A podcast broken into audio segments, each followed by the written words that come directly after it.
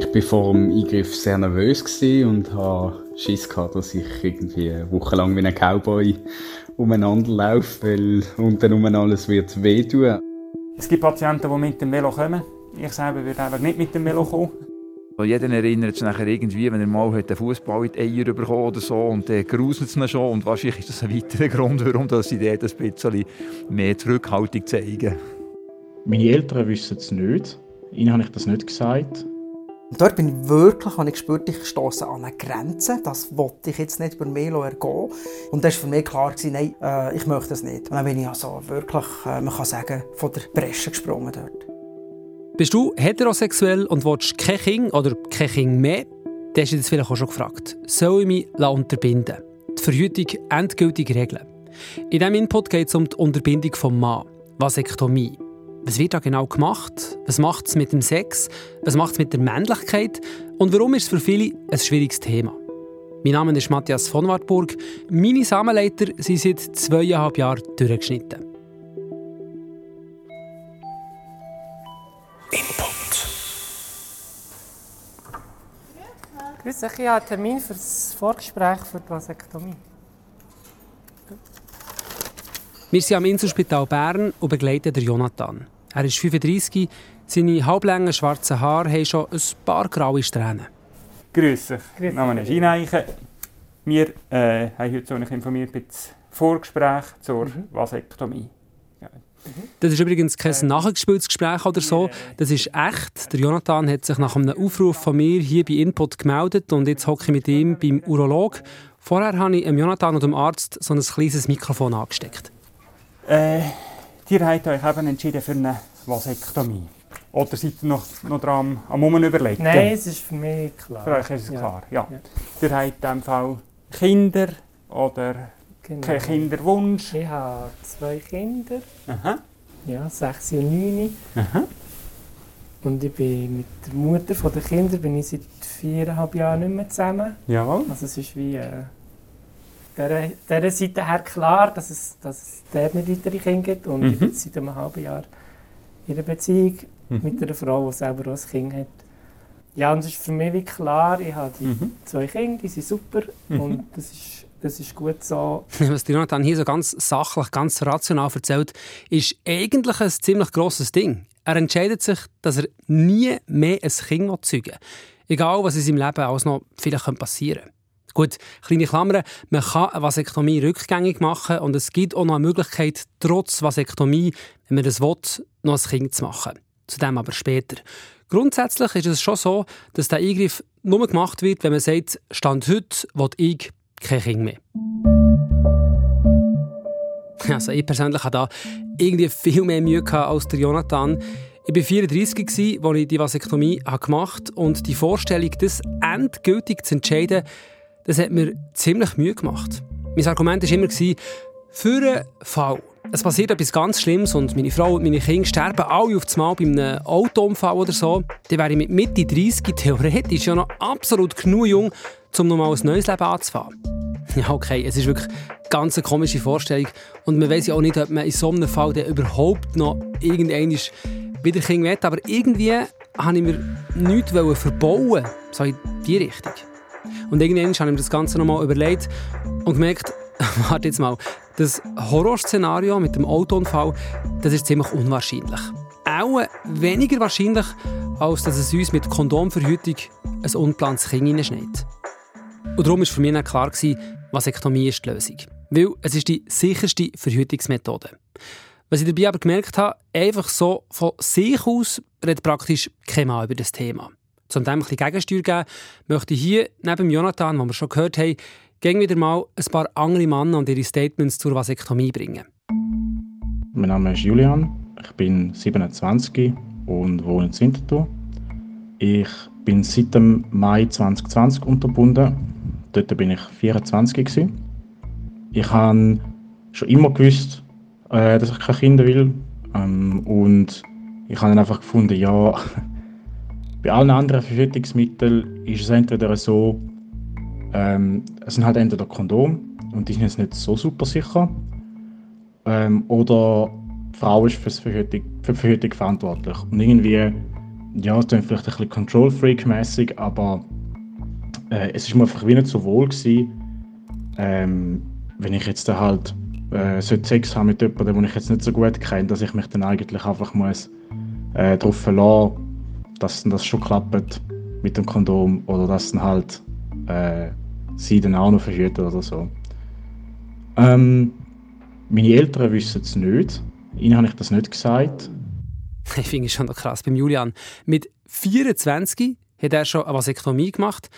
Aber irgendwie auch noch beeindruckend. Mit 24 wissen, hey, Kind für mich kein Thema. Da kann kommen, wer will. Und darum übernehme ich Verantwortung, mache eine Vasektomie. Was mir auch ist aufgefallen, seine Eltern, die haben offenbar keinen Plan, also für den Fall, dass die sich irgendwie insgeheim noch Grosskind würden wünschen. Fehlanzeige. Aber es zeigt ja auch irgendwie ein bisschen, es ist nicht so einfach darüber zu reden, aber er sagt es nicht mal seinen Eltern. Hm. Zurück ins Inselspital Bern, dort wird jetzt konkret, der Jonathan wird untersucht. Dort darf ich gerne hinlegen. Für diesen Teil bin ich kurz aus dem Zimmer rausgegangen, das Mikrofon laufen aber weiter. Also, soll ich da das Tuch abnehmen? Entschuldigung, mhm. dann ich blösen. Also, ich tue, ja, das ist jetzt gerade der, der Reflex. Dann mal tasten. Also, da spürt man den Hoden. Der Nebenhoden, vom Nebenhoden ausgehend ist da so eine Struktur. Das ist ein bisschen wie eine ungekochte Spaghetti. Und jetzt zwischen den Daumen und Zeigefinger von der rechten Hand. Mhm. Das ist der Samenstrang. Und den tut man bei der Operation so unter die Haut nehmen. Mhm. Tut dort die lokale Betäubung machen. Und dort tut man die Haut aufmachen und den Samenstrang freilegen und das etwa 2 cm längs Stückchen rausnehmen. Mhm. Okay, also ja. Genau, das wird über Klemmen abgesetzt. Mhm. Das wird nachher verbrannt, die beiden Enden. Mhm. Die werden noch ligiert, also mit einem Faden zugemacht. Und die werden sie in unterschiedlichen Hautschichten, also Unterhautschichten einpacken. Okay, also dass es nicht wieder kann Genau, dass es einfach möglichst, möglichst unmöglich wird, ja. dass sie wieder ja. zusammenfinden. Weil der Körper wird auch sonst ja, dass das wieder, ja. wenn irgendetwas kaputt ist, dann wächst es wieder zusammen normalerweise. Ja, so ist es, genau. genau. Und ich spüre da wirklich nur einen Samenstrang. Es gibt ganz selten mal jemanden, der zwei Samenstränge hat. Ich schaue jetzt auf der linken Seite, schauen, Entschuldigung. Die Samenleiten werden also durchgeschnitten, so können keine Spermien mehr in Samenerguss und so kann der Mann kein Kind mehr zeugen. Und ja, die Enden werden wirklich abgebrannt, sodass sie möglichst gut verschlossen sind. Das war es bereits vom Untersuch. Darf ich dich gerne wieder anlegen. Mhm. Ich komme wieder zurück ins Behandlungszimmer rein und jetzt geht es um die Frage, die am häufigsten gestellt wird. Und auch als ich selber das Beratungsgespräch gemacht habe, ist es mir ganz wichtig gewesen, nämlich die Frage, wie sicher ist die Verhütungsmethode? Der Eingriff ist irreversibel. Das heisst, äh, oder zumindest hoffen wir das, oder haben wir das gerne. Das ist erwünscht, ja. Ähm, vielleicht sagt nicht der Pearl-Index etwas. Mhm. Das ist so ein Index, der zusammenfasst, wie viele Schwangerschaften als in wie vielen Jahren entstehen. Und mhm. das ist nach der Vasektomie etwa 0,1. Mhm. Und also das heisst, auf äh, 1000 Patienten entsteht eine Schwangerschaft. Mhm. Das ist im Vergleich mit anderen Verhütungsmethoden ziemlich tief. Ja. ja, ich weiss, viele Zahlen, extrem kompliziert, aber ist halt schon wichtig. Darum, Achtung, es kommen noch mal ein paar Zahlen, aber ich probiere mal, den Vergleich aufzuzeigen. Also, der Urolog Ineichen hat es vorgerechnet, der Pearl-Index bei der Vasektomie ist 0,1. Heißt also, wenn 1000 Männer ein ganzes Jahr lang mit Vasektomie verhüten, dann gibt es statistisch gesehen gleich eine Schwangerschaft. Bei Pillen ist der Pearl-Index je nach Studie bei 0,5 bis 0,9. Also 1000 Paar verhüten das ganze Jahr mit der Pille, dann gibt es trotz Pillen 5 bis 9 Schwangerschaften. Hm. Und beim Kondom? Überlegen euch das vielleicht mal kurz selber, könnt sozusagen mitraten. Wenn 1000 Männer ein Jahr lang immer mit Kondom verhüten, wie viele Kinder werden zeugt trotz Kondom? Hm? Wie viel könnte das etwa sein? Achtung, Auflösung. Je nach Studie 30 bis 150. Ja, der Pearl-Index beim Kondom ist 3 bis 15. Klar, die Zahl ist auch darum hoch, weil halt beim Kondom bei der Anwendung einiges schief gehen kann. Das war übrigens dazu mal auch der Grund, gewesen, warum dass es für mich am Schluss klar war, das Risiko mit Kondom wollte ich nicht mehr eingehen. Weil nochmal zur Erinnerung, bei der Vasektomie gibt es in 1000 Fällen nur eine Schwangerschaft trotz Vasektomie. Und was ist mit dem einen von 1000? Genau, das kann sein, dass die Samenleiter wieder zusammenfinden. Oder, und da haben wir eben auch darauf geachtet beim Untersuchen, es gibt Patienten, die zwei Samenstränge haben. Mhm. Und ja, wie man dann nur einen durchtrennt, also auf einer Seite zwei Samenstränge. Es hat Ah, jeder zwei. ja. Und, und Ja, also wenn man auf okay. einer Seite zwei hat und es nicht ein, merkt vor einem Eingriff, oder der ist quasi nur Mhm. eine Leitung durchtrennt und die andere. Und das hat er jetzt aber schon ausgeschlossen. Das, ja, Fall. genau, genau. Ich bin Jan, ich bin seit gut acht Jahren verheiratet und wir haben zwei Buben. Ich habe mich letzten Dezember im Alter von 29 Jahren unterbinden lassen. Ich bin vor dem Eingriff sehr nervös und habe Schiss gehabt, dass ich irgendwie wochenlang wie ein Cowboy umeinander laufe, weil unten um alles wird wehtun. Aber ich habe eigentlich nach dem Eingriff sehr wenig Schmerzen gehabt und habe nach wenigen Tagen wieder können dann mit, mit Sport anfangen und spüre eigentlich seitdem nicht mehr wirklich etwas. Ich musste lachen. Rumlaufen wie ein Cowboy. Angst vor möglichen Komplikationen, das ist auch ein häufiges Thema bei diesen Vorgesprächen. Bei mir war es dann wie beim Jan. Gewesen. Ich habe keine Beschwerden oder so. Und wer jetzt sagt, hey, come on, ist das hier ein einziger Werbespot für Vasektomie, es wird nur die Sicherheit und alle Vorzüge rausgestrichen. Nein, ist es definitiv nicht. Wir gehen nämlich jetzt zurück ans Inselspital Bern, wo der Jonathan immer noch im Vorgespräch zu seinem Eingriff ist. Und dort, dort geht es jetzt um Komplikationen, die könnten passieren Es kann immer blüten, es kann immer einen Infekt geben, es kann immer eine Wundheilungsstörung geben und das kann in einem ja, mühsamen Fall auch zu Folgeeingriff führen, wenn sich da der Eiter sollte ansammeln oder wenn es wahnsinnig blühtet oder so, dass man dann noch einmal muss mit einem Eingriff die Situation korrigieren Mhm. Dann kann es Entzündung von Hoden oder und Nebenhoden geben.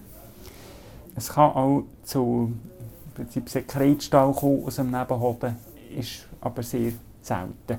Also von 100 Patienten einen. Und das würde sich mit Schmerzen Das oder wie merke also Ganz merke genau. ich jetzt in all de, von diesen Fällen von Komplikationen merke ich Ja. da Ja, okay. genau, der hat Okay. Symptome. Also okay Fieber, Schmerzen, Okay. es blutet, es läuft etwas raus.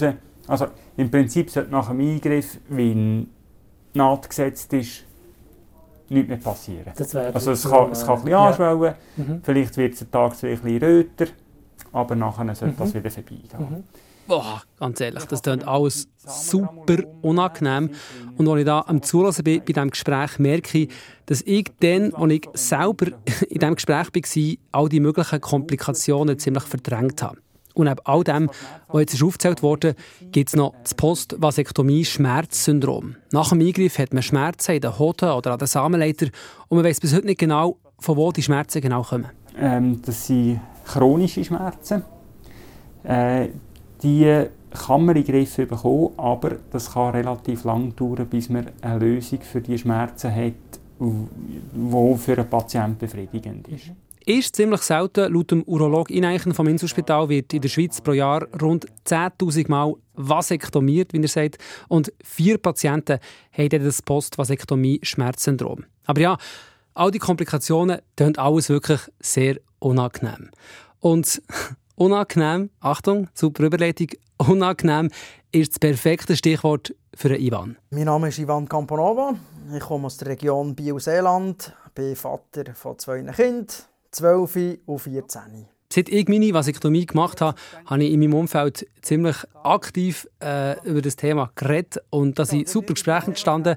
Unter anderem auch mit dem Ivan. Er ist ein Freund von mir, ist 48 und hat sich letztes Jahr für eine Vasektomie entschieden. Ja, bei der physischen Untersuchung habe ich schon gemerkt, irgendwie, ah, also irgendwie bin ich echt überempfindlich. Und ich habe mich wirklich sehr, sehr unwohl gefühlt, fast bis zu einem Schlechtsein. Haben wir aber auch später eigentlich nicht mehr Gedanken über das gemacht in diesem Moment. Nachher ist ein Termin gekommen, du bist ins Spital. Ja, das ist genau so. Und äh, wie es halt so geht, äh, umkleiden, desinfizieren. Bis zum Moment, äh, wo der Arzt kommt und, und ich weiß es noch, wenn er fragt, geht's? Er hat gesagt, bis jetzt geht's noch. Und er wiederum, hoffentlich bleibt es so. Auf jeden Fall äh, ist die Anästhesie ist, äh, gemacht worden, die örtliche. Und äh, dann hat man wieder angefangen und drücken und ziehen. Und habe ich gemerkt, uh, das ist gar nicht gut. Das, das geht nicht. Das ist äh, äh, so ein eine Kombination von Schmerzen und Unwohlsein und ein Geschlechtsgefühl. Und dann ist mir tatsächlich im wahrsten Sinne vom Wort auch schlecht geworden. Haben wir wirklich fast übergeben und das natürlich auch gesagt. Und äh, es ist nicht besser geworden, obwohl bis dann äh, die Betäubung hat so intensiver sein. Ich habe gemerkt, äh, es, es, es, wird mir einfach schlecht und, und plötzlich das Bewusstsein, hey, nein, ich will mit diesem Risiko gar nicht aussetzen, die Schmerzen wollte ich nicht. Ist mir das Ganze wirklich wert?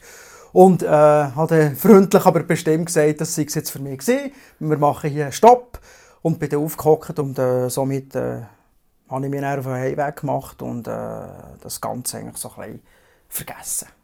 Keine, das war keine Option mehr. Gewesen. Und äh, hat sich das nachher nie mehr geändert? Also ist es nie mehr mal wieder irgendwie eine Option geworden? Nein, lustigerweise nicht. Also das Erlebnis war irgendwie so prägend für mich, dass ich gesagt habe, nein, es ist mir einfach nicht wert. Und, aber eben, das heisst, das Gefühl war so schlimm, dass du gemerkt hast, hey, das ist no way, das geht nicht. Ja, ich kann sagen, ich spüre mich relativ gut und kann selber gut schätzen, was Money verleiden und was nicht. Und dort bin ich wirklich, habe ich gespürt, ich stoße an eine Grenze. Das wollte ich jetzt nicht über mich ergehen. Ich habe mir in den Albträumen also vorgestellt, das muss jetzt dann wahnsinnig wehtun, wenn man dann den Eingriff startet. Und das war für mich klar, gewesen, nein, es, auch mit einem schlechten Gefühl dabei, äh, ich möchte das nicht. Und dann bin ich also wirklich, äh, man kann sagen, von der Bresche gesprungen dort. Also ich muss jetzt hier einen kurzen persönlichen Einschub machen. Ich habe den Eingriff selber auch sehr unangenehm gefunden. Ich kann voll verstehen, was der Ivan hier beschreibt. Auch ich bin recht in ein Zeug hineingekommen. Einmal habe ich sogar so aus Reflex mit der Hang so ablenken, so die, die Region schützen. Ist nicht so gut angekommen ähm, beim Urolog, der hier am Werk war. Ich habe schlussendlich nicht ganz abgelenkt, alles gut gekommen. Aber ehrlich, im Moment selber habe ich es auch nicht einmal so easy gefunden. Ähm, und wie hat das Umfeld reagiert? Oder wie hat deine Frau reagiert? Das ist noch lustig. Also, ich habe ja relativ ähm, offen über das geredet, wie ich das jetzt ja auch hier. Und es ist wirklich noch lustig, dass viele haben gesagt hey, du bist ein Held, das ist ja wahnsinnig, du hast den Mut gehabt, und dich durchzusetzen und dort aufzustehen und deine Meinung zu sagen und zu gehen. Also die Leute haben wirklich dort mit einem Lächeln auf der einen Seite, aber wirklich ähm, haben das äh, positiv aufgenommen. Und äh, meine Frau auch. Also sie hat gesagt, ja, los, du hast auf dich selber gelost. Ich finde das gut. Stimmt für mich auch.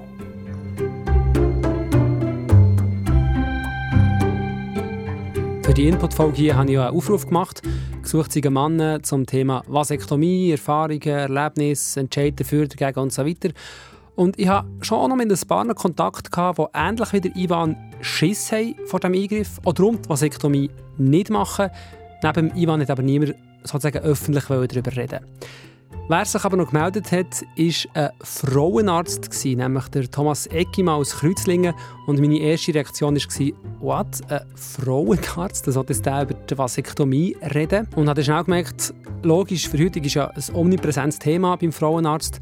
Und er als Frauenarzt kommt bei sich in der Praxis, ob jetzt die Männer dabei sind oder nicht, häufig mit über, wie sich Männer wirklich sträuben, nur schon über die Idee von einer Vasektomie nachzudenken. Und dann habe ich gefunden, hm, könnte vielleicht noch spannend sein, mit ihm zu reden. Er war gerade an Tagung in Bern und wir haben uns auf einen Kaffee getroffen. Wir Männer haben extrem Mühe, schon sonst zum Doktor zu gehen. Ich glaube, Frauen sind dort irgendwie schon von jungen Mädchen an, allenfalls wenn es um das erste Mal Verhütung geht. Später kommt irgendwie die Krebsvorsorge, wenn noch allen quasi eingebläut wird, etc. etc. Und wir Männer sind dort wirklich so ein bisschen zurückhaltender. Und wenn man uns nachher noch da in die untere Region geht, wird es doppelt kritisch, oder? Also jeder erinnert sich irgendwie, wenn er mal einen Fußball in die Eier bekommen oder so und dann gruselt es ihn schon und wahrscheinlich ist das ein weiterer Grund, warum dass sie dort ein bisschen mehr Zurückhaltung zeigen.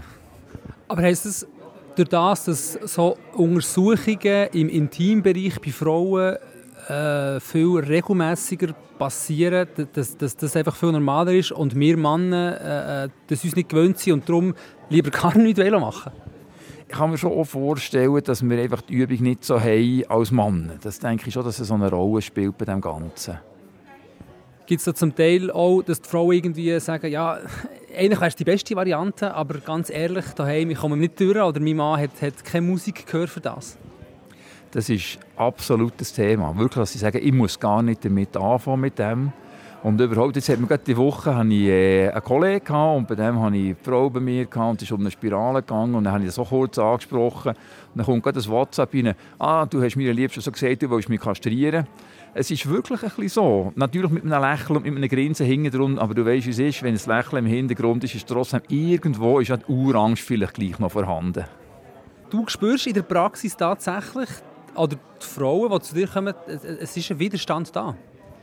Es ist ein Widerstand da und ich muss schon sagen, wenn der Mann dabei ist, bin ich natürlich immer glücklich. Es gibt ja Männer, die sich heute die Zeit nehmen, nicht nur zur Schwangerschaftskontrolle mitzukommen, was schon fast selbstverständlich ist im Vergleich zu früher, sondern eben auch noch in die Nachkontrolle, wo quasi äh, der Maxi quasi mit dem Kind trägt. Und dort spreche ich das natürlich immer beide an. Oder? Und auch wenn es vielleicht noch nicht jetzt aktuell ist, sage ich schon, schau, das kann später mal ein Thema werden. Und das ist für mich, muss ich ganz klar sagen, die beste definitive Methode, weil es deutlich weniger gefährlich, sicherer und günstiger ist beim Mann als bei der Frau. Ob schon ich als Frauenarzt natürlich bei der Unterbindung von der Frau würde verdienen ja, es gäbe auch die Unterbindung von Frau, klar. Aber eben, das wäre ein viel grösserer Eingriff als beim Mann. Und das ist auch der Grund, warum wir hier bei diesem Input den Fokus auf die Unterbindung vom Mann legen. Weil es eben viel einfacher ist, wird empfohlen, dass das der Mann macht. So wie zum Beispiel der Jonathan. Wir gehen mal ins Inselspital Bern. Unterdessen geht es hier ums Geld. Der Eingriff ist ein Eingriff, der nicht eine, Kasse, eine Kassenleistung ist. Das heisst, genau. ihr müsst den Eingriff selber zahlen. Es gibt aber je nach Versicherungsmodell und je nach Krankenkasse unterschiedliche Handhabungen. Also es noch mal erkundigen bei der Krankenkasse, möglicherweise soll es noch etwas dran zahlen. Ich habe echt nur eine Grundversicherung. Also das ist auch ziemlich ausgeschlossen, da muss ich glaube gar nicht nachfragen. Ja, Fragen schadet nichts. Okay. Also, ja, ja. gut. Ähm, an der Insel tun wir für einen Eingriff 800. Also, mhm. ist nicht nur der Eingriff, das ist auch jetzt das Vorgespräch, ja. das eingeschlossen ist, oder das sollte keine Rechnung bekommen. Und wenn es Komplikationen gibt oder noch eine Nachuntersuchung braucht, aus irgendeinem okay. Grund, dass, dass er Schmerzen das hat, dass es okay, nicht gut geht, das gehört dazu. Okay. Ja, also es ist eine Pauschale. Ja. Die kommen zusätzlich noch 150 Franken für das Pathologielabor. Also mhm. wir untersuchen, was wir rausnehmen. Mhm dass wir wirklich zwei Samenleiter draussen mhm. haben und nicht irgendwie eine Arterie oder sonst einen Gewebsstrang. Mhm. Und, ja, genau. Dann zusätzlich ist etwa vier Monate nach dem Eingriff noch ein Spermiogramm geplant, mhm. wo man noch tut, bestätigen, dass jetzt mhm. keine Fruchtbarkeit mehr besteht. Mhm. Also insgesamt kostet um die 1000 mhm. Franken, die sich akkumulieren. Mhm. Und etwas, was auch ganz häufig gefragt wird, so eine Vasektomie, kann man das rückgängig machen? Also wenn sich jetzt mein Leben irgendwie halt grundlegend verändert und ich plötzlich gleich wieder Kind will, gibt es da eine Möglichkeit? Die kann man auch versuchen, den Samenleiter auf einen Nebenhoden zu tun oder je nachdem, wie gross die Distanz ist zwischen den beiden Samenleiterenden, die wieder aufeinander zu nähen. Mhm. Auch das ist ein Eingriff, den die Kasse nicht zahlt. Das ist wesentlich teurer als äh, die Unterbindung. Das ist so 5 bis 10 Mal der Preis von der Unterbindung. Mhm. Ähm, und der Erfolg ist nicht gewährleistet. Das heisst, auch wenn man wieder eine Wiederverbindung wette, kann es trotzdem sein, dass man nicht auf natürlichem Weg kann schwanger werden Und dann würde es noch die Möglichkeit von der künstlichen Befruchtung geben, weil die Hoden vom Mann produzieren ja weiterhin Spermien. Die kann man mit einem Eingriff holen und so mit der In-vitro-Methode gleich noch ein Kind bekommen. Und daraus entsteht jetzt eine weitere Frage, die auch ziemlich häufig ist. Was passiert denn eigentlich mit den Spermien, wenn sie nicht mehr im Samenerguss landen? Die Antwort ist simpel, der Körper baut die Samen einfach ab. Also wenn die natürliche Lebensdauer der Spermien vorbei ist, dann werden sie von Körperzellen abgebaut so wie zum Beispiel beim David. Mein Name ist David Ziedler, ich bin 44 Jahre alt und gebunden bin ich seit ca. sieben Jahren, sprich ein Jahr nach der Geburt von unserem dritten Kind. Das ist nicht ein Entscheid von mir allein, sondern das habe ich mit meiner Frau entschieden. Und zwar, wir haben drei wunderbare Kinder, wir wollen kein viertes mehr, egal was passiert. Zudem ist Verhütung nicht nur eine Sache von der Frau, sondern auch wir Männer können dazu einen Beitrag leisten. In Bern am Inselspital ist das Vorgespräch zwischen Jonathan und dem Urolog fast fertig. Mein Name ist Eineichen. Ich bräuchte von euch noch ein Autogramm, dass wir über den Eingriff haben geredet und dass ihr einverstanden seid, dass wir ihn durchführen. Hm? Gut. In ein paar Wochen kommt Jonathan dann nochmal vorbei und macht dann die Vasektomie. Es gibt Patienten, die mit dem Velo kommen. Ich selber würde einfach nicht mit dem Velo kommen. Ja. Ähm, aber äh, ja, da ist jeder anders. Und Etwa so vier Monate nach dem Eingriff muss Jonathan dann noch sein Sperma abgeben, um zu suchen. Bis dahin braucht er eine zusätzliche Verhütung, mhm. weil davon ausgehen ist, dass es im Stückchen vom Samenleiter, wo noch Anschluss hat mhm. an Ausgang, dass dort noch Spermien drin ja. sind, die ja. äh, eine Schwangerschaft erzeugen können. Mhm. Ja ja, man sagt äh, drei bis vier Monate oder etwa 30 Samengüsse. Mhm. Ja, genau. Apropos Sex, ist doch auch noch ein wichtiges Thema. Die Männer, die mit mir über die Vasektomie geredet haben, haben wir zum Sex als Mann, der unterbunden ist, gesagt? Der Sex ist befreiter worden. Wir müssen uns nicht mehr überlegen, wenn die fruchtbaren Tage von meiner Frau sind. Und auch Verhütung mit einem Kondom fällt weg. Und sonst gibt es also keine irgendwelche Einschränkungen oder Veränderungen, was Sexleben anbelangt. Am Anfang habe ich die Narben noch ein bisschen gespürt oder war ein bisschen empfindlich, gewesen, aber nicht weiter schlimm. Und das hat sich auch schnell wieder, wieder gelegt. Ähm, ich habe jetzt aber nicht das Gefühl, dass sich sonst etwas groß geändert hat. Ich habe schon von Leuten gehört, die den Eingriff schon länger hinter sich haben, dass ähm, ja, wenn dann der Laborentscheid auch da ist, dass man wirklich steril ist, dass es sich dann befreiter anfühlt. Hat sich überhaupt nichts verändert beim Sex. Das Empfinden ist genau gleich. Und 99,9% vom Ejakulat ist irgendwie äh, Fructose, Schlabberschleim und, und anderes Zeug. Und 0,1% sind Spermien. Wenn man nicht unter ein Mikroskop geht und nachschauen, merkst du ja überhaupt keinen Unterschied. In Bern, an Insel, mhm. macht sich der Jonathan auf den Heimweg. Merci Danke euch. Alles Gute. Im Gepäck hat er den Termin für die Vasektomie und viele Antworten auf seine Fragen.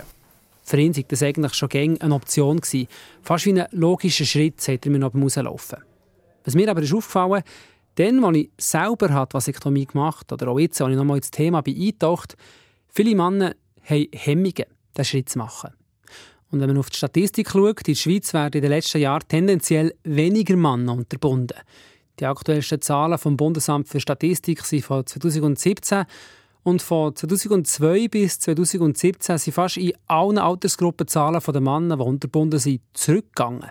Nur gerade bei den Männern von 65 bis 74 hat es einen Anstieg gegeben. Warum hat Männer also eher Hemmungen?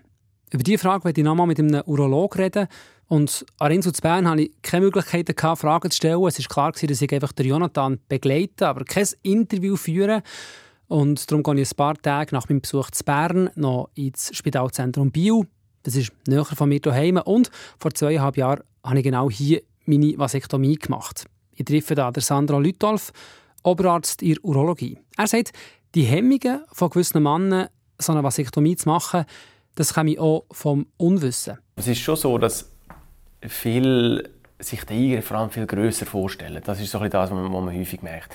Die meisten haben Angst vor einem Eingriff und haben das Gefühl, jetzt müssen da, sind gesunde junge Menschen im Spital, sind operiert und dann gibt es Komplikationen und dann geht etwas schief. Und, ähm, das habe ich so ein das Gefühl, dass, dass so ein die Angst davor, vielleicht auch die Angst falsch Wort, so der, der Respekt davor, so ein das Unwissen, wie wie klein der Eingriff eigentlich ist, halten viele Männer so davon ab, sich wirklich darüber zu informieren. Okay, also viele informieren sich auch gar nicht erst wirklich über die Möglichkeit, weil sie annehmen, dass es eine ziemlich grosse Sache ist.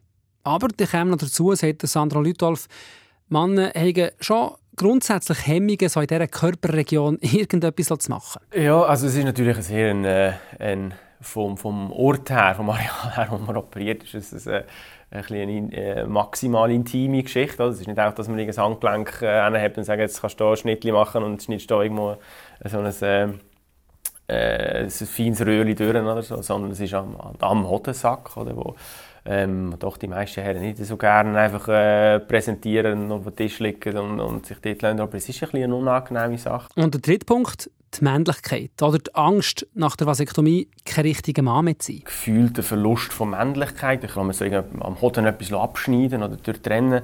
Hat das irgendeinen Einfluss auf, auf meine Männlichkeit, auf das Testosteron, auf äh, meine Libido, auf die Erektion? Ähm, das ist völlig unbegründet. Oder? Man macht überhaupt nichts am Hormonhaushalt. Testosteron oder so hat, das hat überhaupt keinen Einfluss darauf.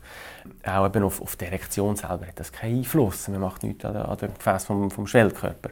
Äh, man macht nichts am Hormonhaushalt. Wir haben die Angst, dass sich an der Männlichkeit etwas verändern könnte, dass man die Männlichkeit könnte verlieren könnte.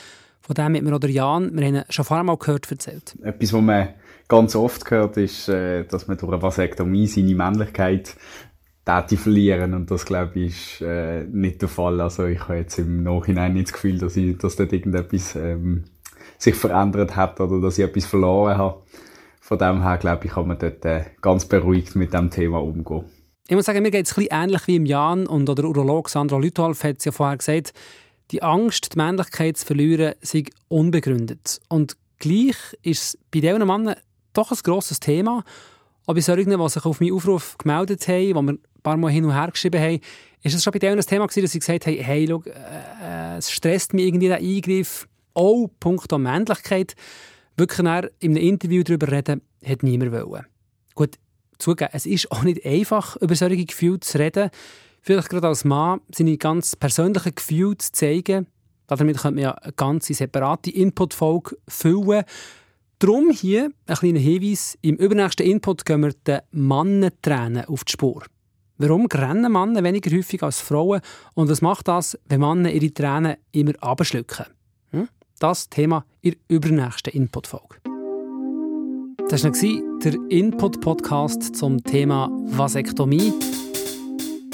Und ja, jetzt sollte ich am Schluss noch irgendein Fazit ziehen. Ähm, Vasektomie, soll man es machen oder nicht? Also, ganz ehrlich, am Schluss muss das jeder Mann für sich selber herausfinden, ob es richtig ist oder nicht. Oder am besten jedes Paar das herausfinden, ob das die Verhütungsmethode ist, die für ihn passt oder nicht. Vielleicht gleich noch ein persönliches Statement von mir zum Schluss. Wenn du als Mann in einer Partnerschaft bist, der hat Kinder zusammen, weit keine mehr, dann finde ich schon, könntest du vielleicht mit diesem Schritt ein bisschen Verantwortung übernehmen beim Thema Verhütung, nachdem das vor allem deine Frau ja auch schon bei der Schwangerschaft körperlich viel auf sich genommen hat. Ähm, ja, könntest du jetzt also ein bisschen mit dem Gedanken von der Gleichberechtigung jetzt diesen Schritt machen. Finde ich auch viel besser, als dass man irgendwie von der Frau verlangt, dass sie Hormone zu sich nimmt. Und denk daran, ich nehme nochmal die Liste für vom Pearl Index. Pearl Index beim Kondom 3 bis 15. 100 Männer verhüten ein Jahr lang mit Kondom verhüten. Es gibt trotzdem 3 bis 15 Schwangerschaften. Muss man sich einfach überlegen, wie risikofreudig ist man. Ich freue mich sehr auf Rückmeldungen auf die Folge oder auch Themenideen für neue Folgen. Gerne an input.srf3.ch per Mail oder direkt auf Instagram. Mein Name ist Matthias von Wartburg.